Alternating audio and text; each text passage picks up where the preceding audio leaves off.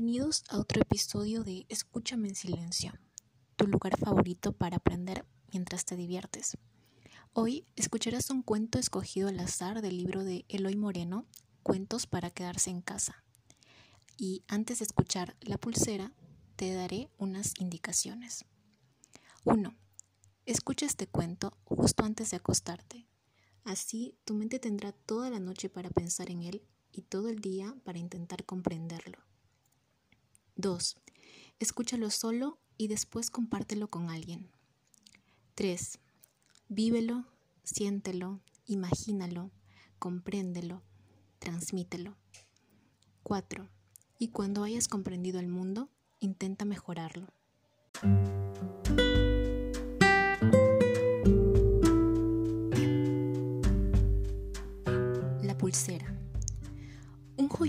Observando ya durante un tiempo cómo una niña se detenía delante del escaparate de su establecimiento y se quedaba mirando una bonita pulsera de oro.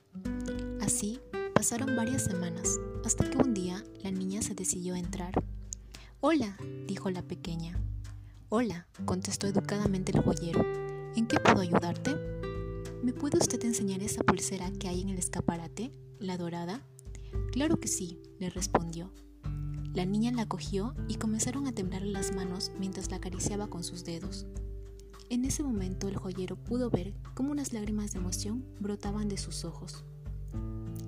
Es que me gustaría regalársela a mi madre, pues hoy es su cumpleaños y me está ayudando mucho en mis estudios. Se pasa el día trabajando y cuando llega cansada por la tarde, se queda conmigo haciendo los deberes hasta que consigo entenderlos. Sí, seguro que le encantará. Es preciosa, le contestó el joyero. ¿Cuánto vale? preguntó la niña.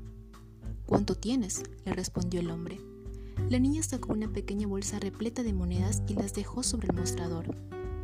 Es que he estado ahorrando durante muchos meses.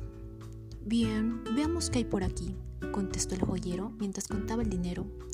A ver, ¿no tienes nada más, pequeña?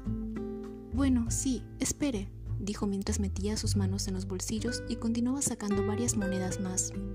Un pequeño billete arrugado, un anillo de plástico, un coletero rosa y dos caramelos de fresa.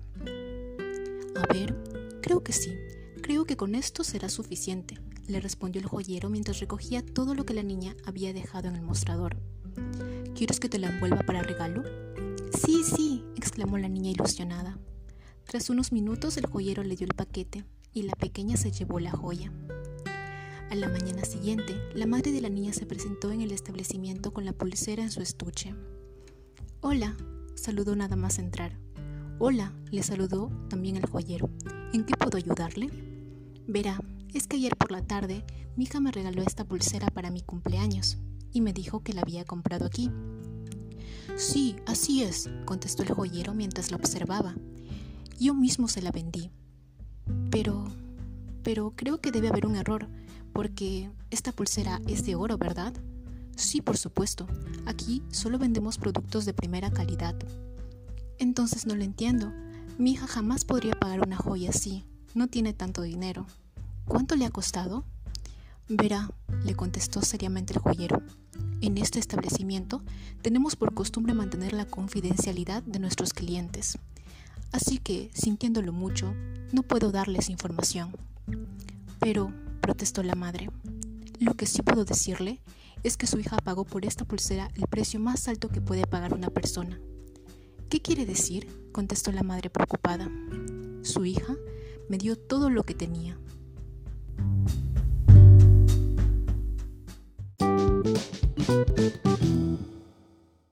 ¿Te ha gustado el cuento de la pulsera? Espero que la respuesta sea sí. Y recordando la historia que acabas de escuchar, me gustaría que respondieras a las siguientes preguntas. ¿Con qué pagó la niña la pulsera? ¿Qué ocasión especial requería del regalo? ¿Cuál fue la reacción de la madre de la niña? ¿Y qué fue determinante en la actitud de la niña para que el joyero decidiera venderle la pulsera a pesar de no tener el dinero que costaba? olvides que nos reencontramos en un siguiente episodio. Muchas gracias por su audiencia.